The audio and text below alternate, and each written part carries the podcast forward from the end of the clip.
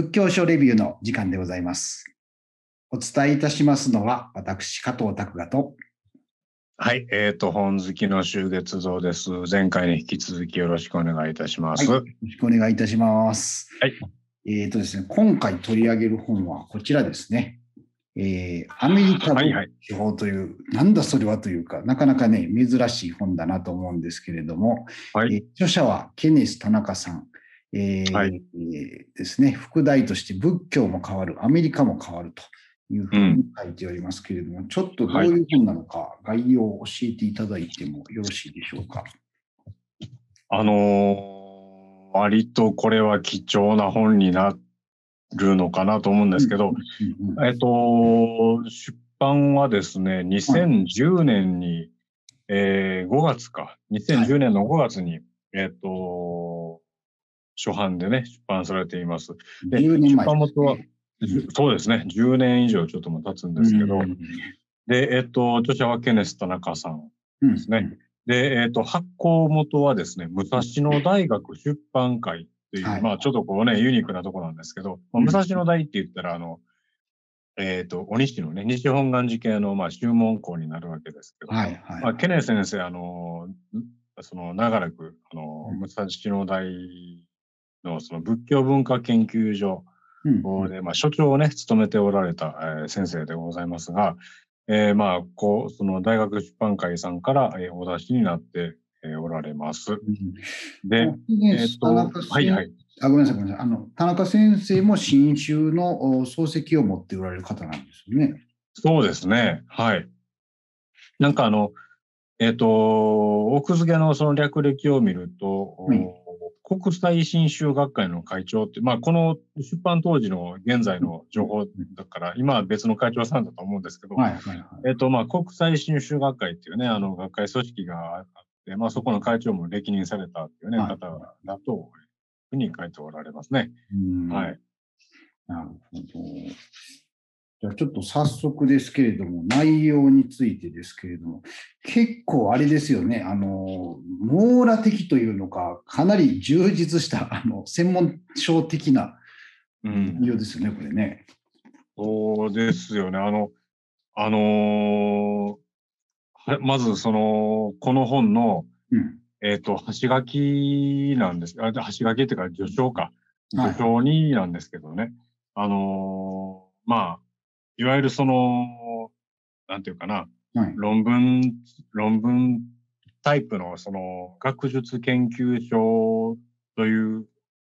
まあ、スタンスではなくて、うん。うん。えっ、と、ケネ先生は山口県の出身ではあるんですけど、基本的に育ったのはアメリカのあの本土、あ アメリカ合衆国の国内なので、うんまあ、そこでそのまあご自身が、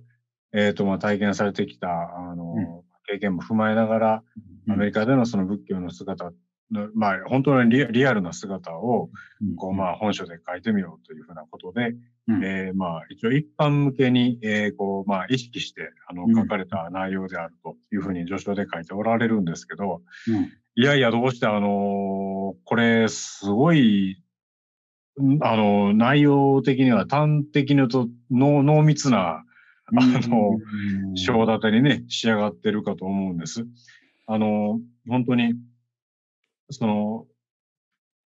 いなんていうかな、こう、へ平易に、まあもちろん文章は分かれ、すごい読みやすく書かれてはいるんですけど、うんあの、相当細かい具体的な部分まで、あの、込み入って、あの、アメリカでの、こう、あの、仏教のあの展開の形態が綴られてるんで、もう、なんていうか、ちょっと読むじ辞典みたいな感じのね、あの、テイストに仕上がってるのかなと思うんですけど、ね。ね、あの、ケネ先生は、あの、この本を出された後に、うん。えっ、と、2冊ほど、うんうん。確かアメリカの仏教の本、はいはいはいはい。2点ほどね、確か出されたと思うんですけど、まあうん、それの、その、まあ、皮切りになる、うん。あの、こう、まあ、ほこの本書が、えっ、と、アメリカ仏教か、うん。えー仏教も変わる、アメリカも変わるっていうね、この本書になるのかなと思う。この表紙のね、うん。あのーまあ、どこかのこう、庭っていうか、グラウンドで、みそのアメリカの人々が、これは瞑想してるのかな。そうです。あ、裏に書いてありますね。ね、写真がね、結構印象的な、あ、ニューヨークか。ニューヨークのセントラルパークって書いてあります。セントラルパークですかね。うんで、皆さんこう座って瞑想されているああ、それですね。というですね。はい。Change Your Mind Day。うん心を変革する日。ね、そんなんあるんですね。あるんですね。いやまあ正直ね、アメリカの仏教って全然知らないわけですよ。もうなんか、なんとなくこう映画で見る、ほら、あの、まあ、おう禅とか忍者みたいな、それぐらいの印象で、ね。いやー、そうですよね。うん。でも、なんていうのか、これ見るとすごいですよね。あの、アメリカの仏教徒人口は今やあー人口の1%、300万人以上の仏教徒が存在するとか。そうですね。えっと最初の方に載ってますけど、何らかの仏教の影響を受けている仏教同調者というふうな言い方されてますけれど、はいはい。まあアンケートを取ると2500万人にはなると。えまあ、という話で、まさかそれほど、あちなみにですね、日本でも我が国でですね、えーキリスト教の、おキリスト教徒人口が大体1%ということですので、大体日本に、まあ、おられるというか、キリスト教の存在感、まあ、これも相当あると思うんですけど、それぐらいの感覚ではアメリカであるっていうことですから、えああ、そういうことですね。うん、ねうんすごい、そんなにて、ということはもうちゃんとそこに根を張って定着してるってことですもんね。そうでしょうね。うん。あの、そう、だから、その、日本で言うと、うんおまあ私はどこどこ州ですよ、何々教ですよ、の信徒ですよ、門徒ですよ、檀家ですよっていうふうな、あの、ことが、その、まあメルクマール的に語られますけど、はいはいはい。あの、日本の場合、ああの、アメリカの場合、うん。あの、そうではなくて、実際その何々種に、まあ、属してますって、まあ、そういう方も中にはちゃんといらっしゃるんでしょうけど、うんうん。あの、先ほどね、その加藤さんおっしゃったように、えっ、と、仏教のその、まあ、え影響者でしたっけ？同調者か。あ、同調者ですね。そ、その層がかなりたくさんいらっしゃるということなんですよね。うんあのーだから、実際その、ちゃんとその、宗派に登登録っていうのかな、登記してうんっていう方よりも、例えば自分の生き方とか、マインドとか、うんそういう部分で影響を受けた、あるいはインフルエンサーとして、あの、影響を与えているよっていうふうな人の層が、アメリカはすごい層が厚いんかなっていうふうにね、うんあの、感じましたけど、うん。これは、あの、アメリカ仏教のこの本が出されたのが2010年なんで、うんうん。えっ、と、もう10年以上前になりますけど、うんまあそこからね、言うたら、あの、一世代経って、今は、今や You- YouTube だの、いろんな SNS が流行ってるので、うん。多分そういったその同調者の数っていうのはもっと増えてるんじゃないかなっていうね、うん。そんな風なことをね、感じましたけどね。はい。なんか、まあ、ちょっとごめんなさい、パッとどこだっていうのは出てこないんですけれども、中で読んでた絵で、まあ、一般的な、一般的な向こうで、まあ、あの、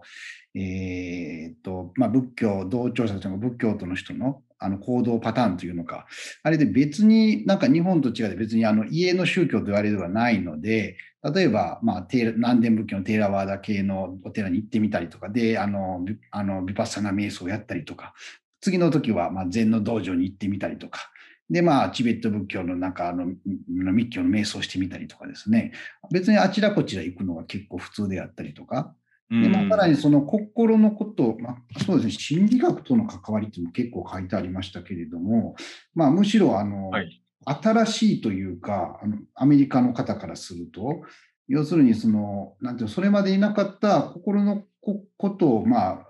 なんていうのか発見させてくれるような、まあ、東洋の知恵なんだというようなうん。感じで、例えば心理学を学んでいる方が、まあ、あのセラピーの一環として瞑想したりとか、東洋思想の一環として仏教を学んだりとか、まあ、そういうようなスタイルがあるというのが、まあ、ありまして、まあ、はい。ある意味なんか日本でほら、あのヨガとかですね、インド哲学とか学んで、まあ、もしくはいろんなことを学んでいる方おられると思うんですけど、ええ。割とそういうような感じで、仏教はまあ気軽に学べているというか、そういう感じがあるのかなっていうふうに思ったんですよね。ああ、なるほど。う。うんん。そうでしょうね。あのーそうですね。うん。多分だから、あの、わ我々がそのなんか思ってる以上になんか、その、なんか、僕ら的にはなんか法事でお寺によるとか、うん。はいはい、なんかこう、要は行事ごとでお寺さんに行くみたいなことが多かったりしますけど、彼らにとってはその仏教のあの接し方っていうのは多分そういう形ではおそらくなくて、その生き方とか、まあそれこそ瞑想やとか、そういうヨガとか、そういうふうな感じなんでしょうね。多分、その東洋的な、こうなんか若干その、うんと、神秘的な雰囲気っていうのにも、なんかこう、加味された世界に魅了されて、ちょっと触れてみようかなっていう、そういう感じで、あの、仏教に、なんか、どう言ったらいいんかな。ちょっとこう、か、かっこつきの仏教っていう感じの関わり方が多いんかなっていうふうな雰囲気にね、ちょっと思ったりもしたんですけどね。ええーなんかその辺のスタンスの違いっていうのは、例えば、曹洞宗の鈴木春龍氏がサンフランシスコで全センターで、まあ、あの禅を普及されていたというような話がありましたけれども、はいうん、その時になんかあのいくつか印象的なエピソードがあって、まあ、あの一つには、あの、なんて言いますかね、最初はまあ当たり前ですけど、日系人のための、まあ、あの、お寺があって、そこにまあ派遣されてこられたと。ところが、まあ、日系人の人からすると、まあ、あの曹洞宗のお坊さんに対して期待するのは、例えば葬儀であったりとか法事であって、で、ところがそこでですね、まあ、あのやっぱりあの曹洞宗の禅をあの教えて、なんかきちっとこう毎朝こうやりますということになると、まあ、土地の、まあ、アメリカ人の,、まあ、あの在地の人の若い子たちがですね、逆にそういうきちっとやってる、まあ、言った昭和のスタイルですね、昭和のなんかね、あのっちゃんがこうきちっと、じゃあ、ちゃんと掃除しようとかなんとかってやってるところに、逆にその親切さを感じて、こう、人が集まってくるようになってというような、で、どっちを取るんだ、先生みたいな話になって、それまで見たら、いわゆる伝統的な、なんか、工事と、なんか葬儀をやるのか、禅を教えるの集中するのか、みたいな感じで、最後、じゃあ、やっぱりアメリカに禅を伝えるというので、新たに、まあ、禅センターを作り上げたみたいな話がありましたけれども、なんかそのあたりが本当に衝撃的というのか、こういうことがあるんだというのか、なんていうんですか、ね、本当に逆に日本人が忘れてたようなことを新たになんかこう、まあ、アメリカ人が、まあ、仏教の中に発見していったみたいなね、うん。これはすごいことだなと思いました、ね、うん。なんかあれですよね、あの、言ったら、その、日本に生まれ育った人が留学して、うん、で、留学した先で、うん、なんか日本の良さとか、いいとこも悪いとこも含めて、うん、日本のこう、まあ、らしさを改めて知るみたいな、そんな、ちょっと、ところと通じるもんがあるかもしれませんですね。そうですよね。うん。ちょっとね、話ずれるんですけどね。はい。うちの、まあ、あの、私の知っている、まあ、ギタリストの人がいるんですけれども、はい。その方はね、あの、は、まあ、もともと日本人、もう当たり前ですけど、日本人なんですけれども、留学してヨーロッパに行かれてたんですよね。で、向こうで、はい、まあ、西洋楽習ってられて、ところがそこでいろいろこう、行き詰まりがあった時に、うん、まあ、そこで出会ったのが、ヨーロッパで禅に出会ってはるんですよ。うん、で、やっぱり向こうの人はもうその、まあ、道を求めるというのか、まあ、修行として、こう、なんていうのか、え禅をやっている人が結構多くて、うん、で、そこで感化されてですね、ああ、禅は素晴らしいと。いうようなことで、まあ、ずっとこう、まあ、あの、日々、こう、座禅を、まあ、あの、生きるというか、生活に取り入れるというのがされていったという方なんですね。で、日本に帰ってきて、逆に日本でいろんなお寺に行って、まあ、禅の騒動とか行って修行されたりとかっていうのをされてるんですけれども、なんか、これは何なんだろうというのか、本当にね、この海外の方が日本のなんかその純粋に求める中があるというのは、本当にね、もうちょっと考えないかんのではないかというようなことは、思いましたよね。うん、そっか。あのなんか、全然例え違いますけど、うん、あの、民族であの、方言集権論っていうのがありますけどね。うんうん、あの、言ったら、その、方言っていうのはその、中心から言うたら、都から地方に広がはいる。言葉がね。うんで、結局、こ新しい言葉とか流行語とか俗語っていうのは都、言うたら都会から発生するので、はいはい。発生した分、流行りしたりも早いと。うん。逆に、伝播していった地方ほど、うん古い形形で言葉として残ると。うんうんその流行語も俗語も含めて。だから、中央では忘れ去られた言葉も、うん。地方に行けば行くほど、例えば日本で言うと北海道とか九州とか沖縄とかに、古い形の言葉が、言葉と意味が残っているというふうな事例がね、あったりしますけど、あの、なんかそれにちょっと飛躍するけど、ちょっと近いものがあるかもしれない。あの、日本は言ってみたら、あの、もう、仏教が一応公伝して、うん。公式に伝わってもう2000 2000年近く、まあ、経とうとするわけですよね。えーその中で、当然、形骸化もするし、うん。なんていうか、いろいろこう、まあ、形式上のところもたくさん出てきてると思うんですけど、うん。あの、そういうふうに、そのアメリカに、アメリカって言ったら建国して300年でしょ？うん。だから300年経った国で、新しい、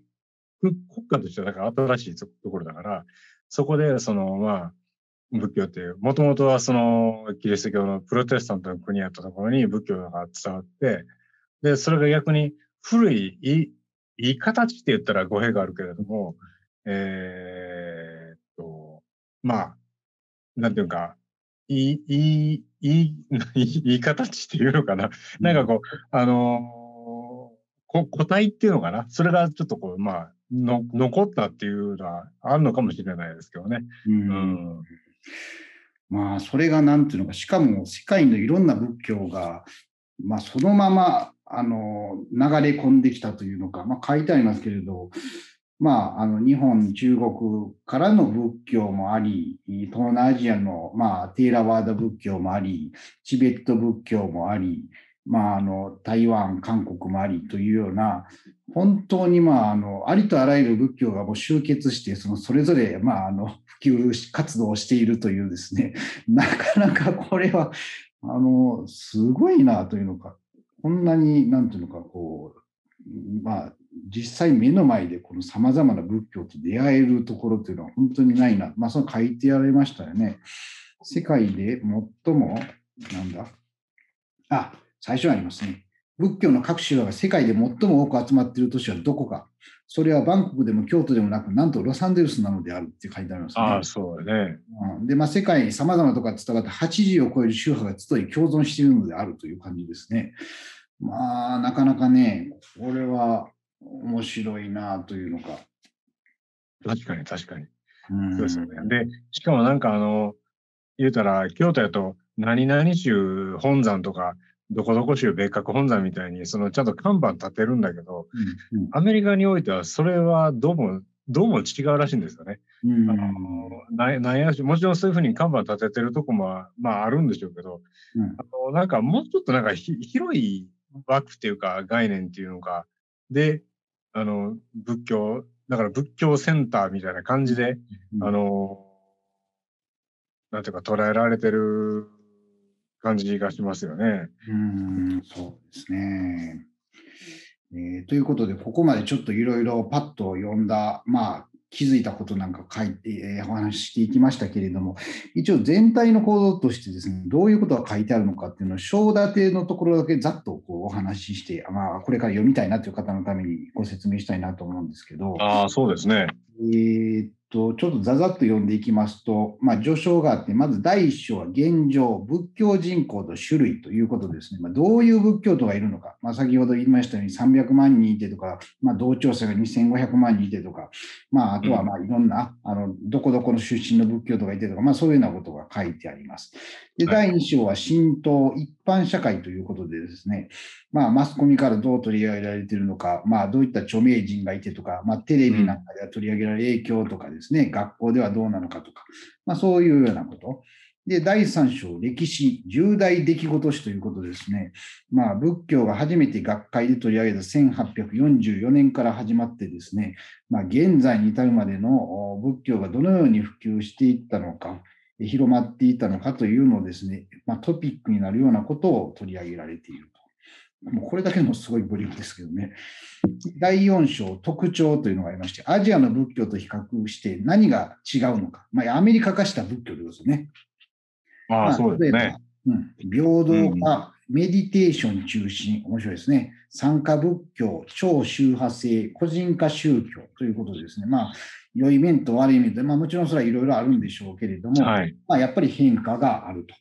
で、うん。それから第5章は解釈、アメリカへの同化ということでですね、うん。えーと科学から見てどう、あの仏教どう見られているかとか、心理学から見てどうとか、でうん。環境から見てどうとか、もしくはまあこの世、今の重視、まあ、とか、まあ、仏教ユーモアというのまでありましてですね、向こうであの仏教徒のジョークみたいなのが新しくできたりとか、まあいろいろアメリカ人ならではのですね、まあ、取り上げ方と切り口というのがいろいろありますよというのがありまして、最後は第6章、原因、全体の伸び、どうして仏教がアメリカでここまでまあ広まったのかと。いうことで、まあ、そもそも宗教を大切にする、まあ、アメリカの精神性というものと、うんまあ、あとは、まあ、あの社会情勢の変化とか、東洋宗教の魅力、仏教特有の原因、えーうんというようなことですね、さまざまなことが書いてある。まあ、それで最後に、まあ、結びというような感じですね。本当に網羅的に、えーアメリカの仏教史、まあ、ここ、まあ、だから200、1844年だから、からだから、まあ、150年とか、まあ、もうちょっとか、あの、ぐらいですけれども、うんどのようにあの現状に至ったのかみたいなことを、本当にね、網羅的に書いている、すごい力作ですよね、これね。そうですね。うんあの、だから、本当に、まあ、じ時代的に起こすと、一応1844年が一番古いことに、出来事にはなってると思うんですけど、うんだからそこを、まあ、起点としたもうなんかアメリカの仏教通信っていうふうにも言っても差し支えない内容なんかなっていうね、うん思いますね。ええ あの、えーっと、そうですね。なんかあの、あの、アメリカのその仏教への同化っていうところでいくと、あの、うん。なんか、心理学？はいはいはい。心理学の、こう、せ接点というのか、うん。あの、そこが結構、なんていうかな、あの、個人的にななんか、ユニークな、あの、発展をしたの、したのかな、なんていうふうなことを思ったりもしたんですけど、まあ僕も心理学は全然せ専門に勉強したわけでも何でもないんですけど、うんうん。まあ、これは、まあ、ここでざっと書いてあるので見ると、まあ、わかりやすいところで言うと、トランスパーソナル心理学とか、はいはい。の影響とかですし、まあ、メディテーションとかそういうあれで観点から言うと、そもそも、なんていうんですか、あの、治療ということですね。あの、うん。え精神科って言っていいんですか？僕もちょっとその分類がよくわかんないですけれども、あの要するにあの患者への治療とかいう面でもそういった東洋の何かそういった技術を取り入れようみたいな感じで学ばれることがあったりとか、うん。なんかそういったあーちょっと、まあ、あとは何ですか、マインドフル、あ、それが、マイそれがそうか、マインドフルネス、ストレス低減法という形で、まあ、治療行為として最初として取り入れられたっていう。ああ、なるほど。あれも最近流行っている、まあ、Google とかで取り入れられたとか、まあ、いろいろ言われますけれども、そうですね。まあ、逆に日本にも逆輸入されてきたというですね、そうですね。逆に言うと、うんもともとベトナムの、あれでした、前週から来てたんだったかな。ごめんなさい、ちょっといい加減なこと言ったらあれなんで、まあ、ともあれ、えーちょっと切り口が、まあ、宗教を超えてというのか、もうちょっと幅広く、なんというか、技術としても取り入れようみたいなとこうんろが、まあ、日本と違って面白いところなんでしょうね。そうですね。うん。あの、もう一つ言うと、あの、なんか、あの、えっと、世界に、えっと、仏教を広めたのは、なんかこう、鈴木大説だ、みたいに言われることが、まあ、は半ばちょっとこう、定定説化したところがありますけど、なんかこれ、このケネス先生のあの本読んでると、うん。あの大説以外にも、かなりいろんな日本人うん。うんですね、が、そうですね。世界的にその仏教をまあ広めようと、ちゃんと伝道しようと、根付かせようとした人々がかなりいた。うんそのいろんな宗派ごとにおられたということもなんかね、ちょっと分かったんですけど、あ、の、その中で言うと、あの、これはあの、鈴木春龍さんですか？あ、先ほどね、名前。ああ、はい。ちょっとさっきね、ちょっと名前上がりましたけど、えっと、鈴木春龍さん、まあ言ってみたら、あの、世界にその、まあ、仏教を広めようとした、うん、あの、なんか、日本人の中では相当、こう、まあ、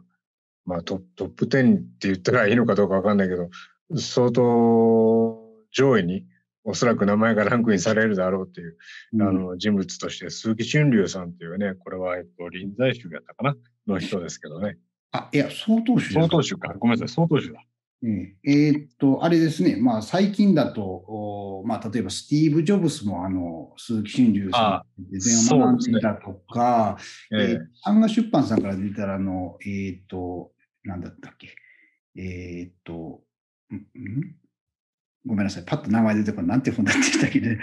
なんかありましたかね。ビあそうビギナーズマインドか。禅禅マインドビ、ビギナーズマインドって本がありました。ああ、はい。あれが、まあ、一世を風靡したというのか、うん、あの要するに、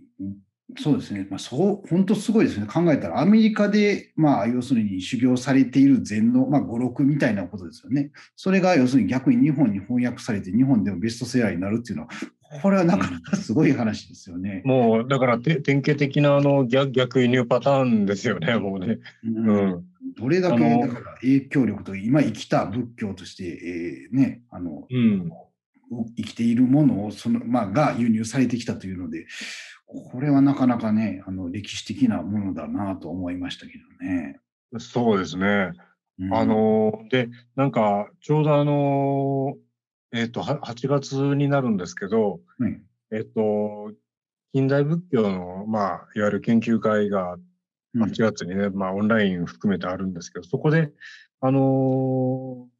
まあ、なんていうか、特集されるのが、鈴木春龍さんなんですよね。だから、こう、まあ、ええ、その鈴木春龍さんをも、まあ、これまではその、だあの、鈴木大拙とか、まあ、そういった人々が、こう、割と、メインでクローズアップされがちだったけど、うん、あの、ちょっと鈴木春龍氏もなかなか行動してしっかりした影響を、まあ、与えてきた人物だったんじゃないかっていうことで、うんうん、あの、8月の何日だったか、えー、20日だったかな？ちょっとあの、うろ覚えでしたけど、あの、そういうその研究のね、あの、まあ、機会の場が持たれるらしいです。だから、まあ、そのね、集まりをきっかけに、多分彼のその業績っていうのか、あの、こう、まあ、行動、思想と行動とか、いろいろこう、まあ、検証されていくんちゃうかなっていうふうにね、思いますけれどもね。はい。そう考えると、これからまたさらにね、あのアメリカの仏教から、まあ、逆に日本に伝わるということも増えていくというか、その実情というのか、もっと他にもいろいろ活躍されていた方というのはおられると思いますし、そうですね。されていくのかなという気はしますね。そうですね。うん、だからこあの、この本では、そのアメリカの本土の、おまあ、ありようがメインになってるんですけど、うん、例えば、あの、視点を少し、あの、変えると、ハワイであるとか、ブラジリアとか、うん、まあ、なんていうかな、もう少しその広い環アメリカ大陸の全体でのあの仏教の伝わり方、当然そこには日系の人々っていうのは絶対開催してるはずなので、あの、まだまだね、ほんでやっぱ分かってへんことやっぱあるらしいんですよね。だから、なんていうか、まあ、ケネ先生はね、これ10年ちょっと前にこの本出されましたけど、多分この分野の研究というのはまだまだもっと、なんていうか、明らかにせ、うん、しないといけない。可能性は秘められてるのかなっていうふうなことはね、感じましたですけどね。えー、で、もう一つ、あ、うん、もう一つあの、これ、ちょっと最初の方ですけど思ったのは、うん、やっぱりそのアメリカでその仏教が、あまあ、こう、わ割とその一定程度人口に浸透しているっていううことに対して、あの、危機感を抱いている人々もいると。でそれはローマ法法やということが書かれてるんですよね。で、ローマ法法は、あの、やっぱり、米本土で、その、まあ、こ法法話っていうのかな、講演したときに、その、ああの、仏教っていうのは、その、ここの世はその、まあ、無常であるというのは、その、まあ、言葉をちょっと荒っぽく言えば、アナキズム的だから、ちょっとこれは危ない考え方であると。いうふうな、あの、警戒感を割と、まあ、十数年前の講演の時点ではどうも持っておられて、まあ、そういう話を割といる。で、ダライラマを、ダライラマに対しても、その世界中を、こうまあ、そのローマ法の視点で見ると、ダライラマは結構世界中ここそこそ駆け回って仏教を広めているっていうどうも見方をしていると。僕この本でこれちょっと初めて知ったことやったんですけど、あ、こういうふうに、その、あの、まあ、キリスト教の、まあ、言ってみたらトップですよね、が、まあ、あの、捉えてるんだっていうのは、ちょっとびっくりしたことやったんですけどね。うん、反対に言うと、そもそも、まあ、あの、まあ、そのキリスト教会の、まあ、そういった地位のあるところから、まあ、仏教というものが、まあ、今まで多分身に入ることってなかったと思うんですけれども、正直。そうですね。影響別に、欧米の影響ってまず今までゼロだったと思うので、はい。こういうのが意識されるようになってきたということ自体がもうすごい話ですよね。そうですね。ねえ。うん、まあ、なんと言いますか。本当にいろいろな意味でで歴史的な本だなと思うんですけども、まあ、ちょっと時間がね、だいぶもう迫押してきましたので、まあ、最後にちょっと一言ずつというか、ここはちょっと印象に残ったというようなことを話しておしまいにしていきたいなと思うんですけれども、なるほど。月堂さん、どうでしょうか？そうですね。あの、あ、えっと、今回、その、あの、取り上げたこのアメリカ仏教ですけど、うん、これあの、見えるかな？これは、一応今も、今アマゾンでもまだ手には入るので、うん、流通はしてます。品切れ本にはなってはいないです。はいはい、うん。だから、まあ、あの、ね、ちょうどこれは、えっ、ー、と、6年で3釣りやから、うん、まあまあ、あの、いろんな方にね、読まれてる、割とロングセラーになってる本なんかなと思うんです。で、まあ、時間は割ともう十何年か経ってるので、うん、改訂版が出てもいいような、もう、出ても、まあ、不思議ではない、本当に重厚な内容の本だと思うんですけど、ね、あのー、まあ、ケネ先生が、その、やっぱり、向こうで、現地で、その、お暮らしになってきた中で、こう感じた、まあ、自身が、その仏、仏教徒としての、で過ごしてきた、あの、まあ、半世紀ともまあ言える本でもあると思うんですよね。うん、だからアメリカでのその、まあ、リアルなその武器の形を伝えるとともにあの彼自身の、まあ、ケネ先生自身のうん、あの仏教体験を、まあ、赤裸々に綴った本でもあると思う。で、これは多分ねこれをなんていうかなこれの例えばあの、まあ、ブラジルバージョンっていうのかな、うん、あの他の、他の土地での、あの、外国でのその仏教の形の本っていうのはあってももちろんいいんかもしれないけど、まだそこまでの登場にはやっぱりまだ至ってないので、うん。うん、あの、そういう意味では、この本は本当に、あの、まあ、画期的な内容になったんじゃないかなっていうようなのは、ちょっと感じましたよね。うん。まあ、願わくは、あの、こう、まあ、完全版とはいうか、うん、あの、あれから10年、十数年経って、現在どうなのかっていうところと、うん、まあ、あと、他の土地、他の国他の国での、うん、まあ、あの、姿、あの、そういったレポートも、まあ、これはケネ先生に限らずですけど、あの、まあ、こういうレポートが続々と出てもいいのかなっていうふうなことは感じましたかね。あの、やっぱり僕らって基本的に日本の中の、中の視点からしかやっぱ見ないので、残念、残念ながら。本当はね、そのグローバルな世界的な視点でもちろん見れたらいいんでしょうけど、なかなかそうは、なかなかならないので、うん、あの、やっぱりその外外の目から客観的に見たレポートっていうのは本当に勉強になるのかなっていうふうに、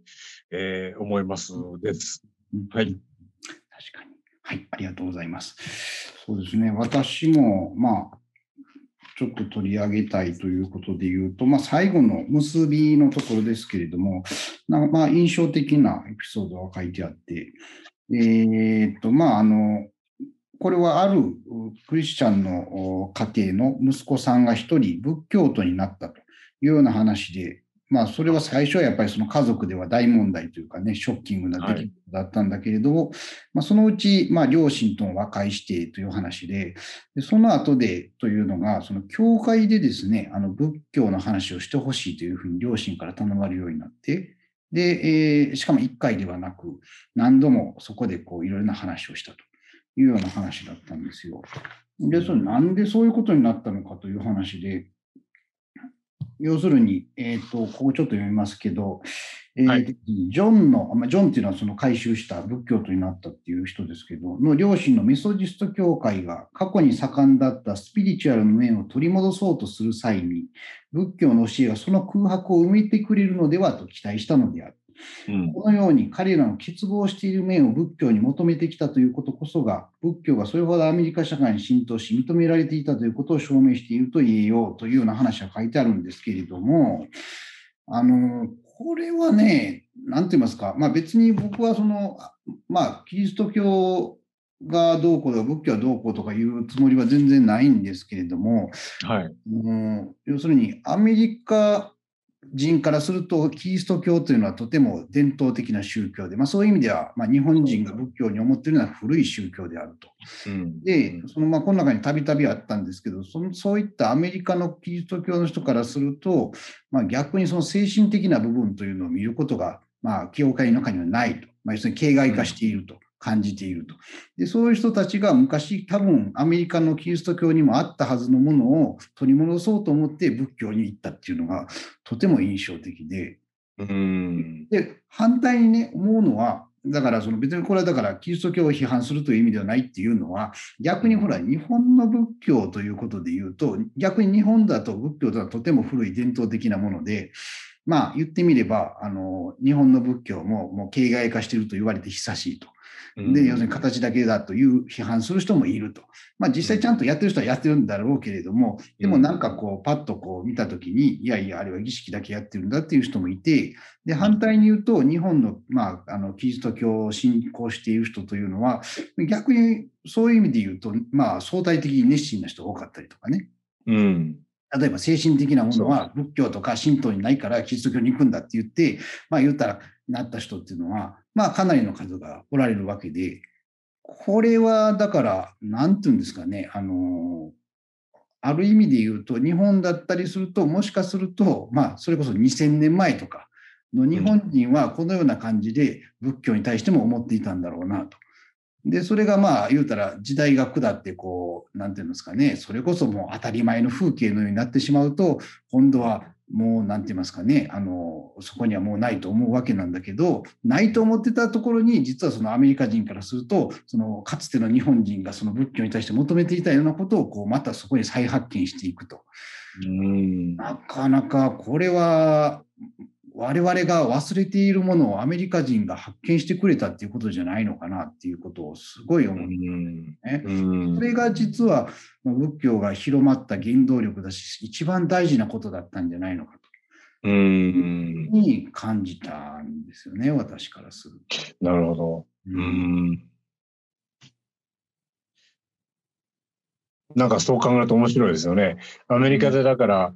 まあ、平たく言えば、先祖返りしたっていうわけじゃないけど、うん、あの、現象的な、こう、形に戻ったというか、うん、ね、そうそういう、こう、まあ、あの、精神を、アメリカ人自身が、まあ、図らずも、ちょっとこう、まあ、再発見したというかね、そういうところあるかもしれませんね。うん。なんかね、そんな感じました。まあそう考えると、それこそその鈴木俊龍さんという方もね、まあ、いったかつての我々からしたら、鑑真和上が日本にね、来られたような、なんかね、そういった捉え方だったんかなというふうに思いますしね、そういう熱烈な感じで。うん、なるほど、そうですね。うん。うんなんかそんなふうにちょっと思いました。ああ、それがちょっと。勉強になりました。今日もありがとうございます。本当にね、本当面白かったです。ぜひね、あの一読、面白いなと思ったら一読していただけることを。そうですね。これは読み応えかなりありますね。はい。ええ何回もちょっと繰り返し読んだ方がいい内容ではありますね。書的にちょっとなんか置いといて学びの多い本かなと。そうですね。うん。えーということで、ちょっとお時間になりましたのでですね、えー仏教書レビュー第2回アメリカ仏教を終わらせていただきたいと思います。ありがとうございました。えーもうお伝えいたしましたのは私、加藤拓雅と、はい。えっ、と、終月堂でございました。ありがとうございました。どうもありがとうございました。それではありがとうござい。ます。はい。